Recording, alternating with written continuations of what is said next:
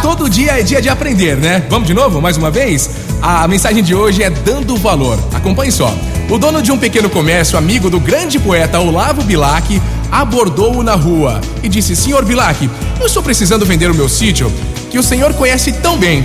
Será que o senhor poderia redigir com as suas belas palavras o anúncio do jornal para minha venda?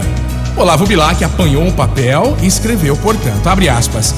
Vende-se encantadora propriedade, onde cantam os pássaros ao amanhecer no extenso arvoredo, cortada por cristalinas e marejantes águas de um ribeirão.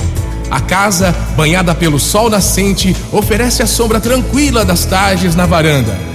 Meses depois, esse poeta encontra esse amigo e esse amigo aí, eles estão conversando e o poeta lhe pergunta se ele havia vendido o sítio.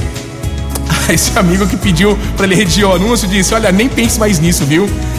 Quando li o anúncio é que percebi a maravilha que eu tinha.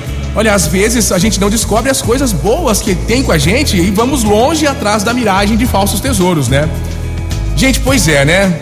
A gente tem que valorizar o que a gente tem.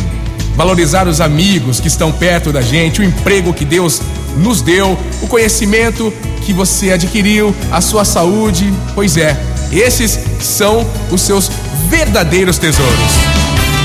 Motivacional Vox. O seu dia melhor. É que às vezes a gente não enxerga as bênçãos que a gente tem pertinho da gente, né? Temos que aprender a ser mais gratos. Claro que a gente não pode estacionar, parar de evoluir, mas olha aí a sua volta, perceba. Motivacional Vox. É felicidade, é sorriso no rosto,